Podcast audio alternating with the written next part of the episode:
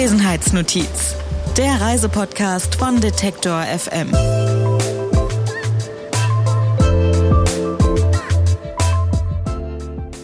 Und damit herzlich willkommen zurück bei Abwesenheitsnotiz, dem Reisepodcast hier bei Detektor FM. Wir stellen in dieser kleinen Serie diesen Sommer ja verschiedene Formen und Arten des Reisens vor. Wir sprechen heute nämlich mit Kati und Hermann. Sie betreiben das Blog Bunt um die Welt und sind bereits seit sieben Jahren unterwegs. Das ist natürlich wahnsinnig lange und da stellt man sich auch vor, dass das Rückkehren irgendwann einfach nur noch schwierig wird oder vielleicht auch gar nicht mehr gewünscht ist.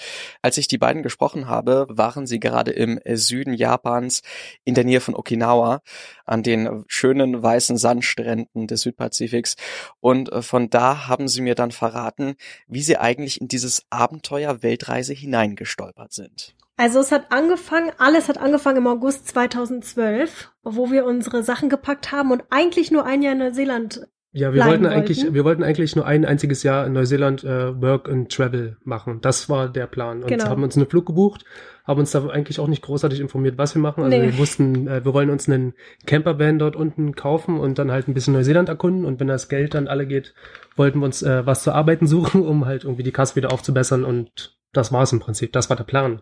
Genau. Und ähm, ja, in Neuseeland ging es dann eigentlich, äh, wir haben dann auf Arbeit haben wir so verschiedene Leute kennengelernt und die haben uns dann immer erzählt, dass Australien eigentlich ein guter Platz ist, äh, um viel Geld zu verdienen, beziehungsweise viel Geld zu sparen. Und ähm, wir hatten uns damals in Englisch in Neuseeland verliebt und wollten ursprünglich wieder zurück dorthin und uns eine Zukunft aufbauen, also ein Haus kaufen, eine Familie gründen und sowas, das war der Plan.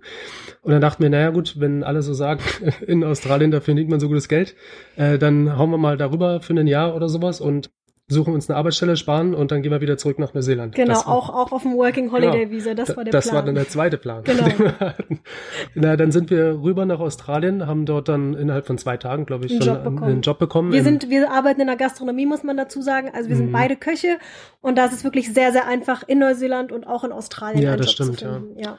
Und ähm, ja, und dann war unser Visum fast ausgelaufen und dann haben wir halt überlegt, was wir machen können. Es gab ja nicht mehr viel Alternativen. Ich war mhm. zu dem Zeitpunkt schon 31 und das ist ja dann mit Working Holiday auch schon zu Ende.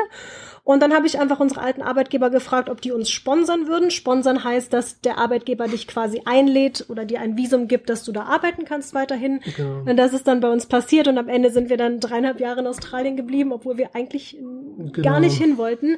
Und in Australien hatten wir halt viel Zeit zum Nachdenken im Outback. Also wir haben halt nichts gemacht gemacht, außer arbeiten, schlafen, arbeiten, schlafen, drei Jahre am Stück, haben halt unser ganzes Geld gespart und in der Zeit kam dann die Idee zu unserer Weltreise genau. und im November 2017 sind wir losgereist aus Australien und seitdem sind wir nur am Reisen und arbeiten nicht nebenbei.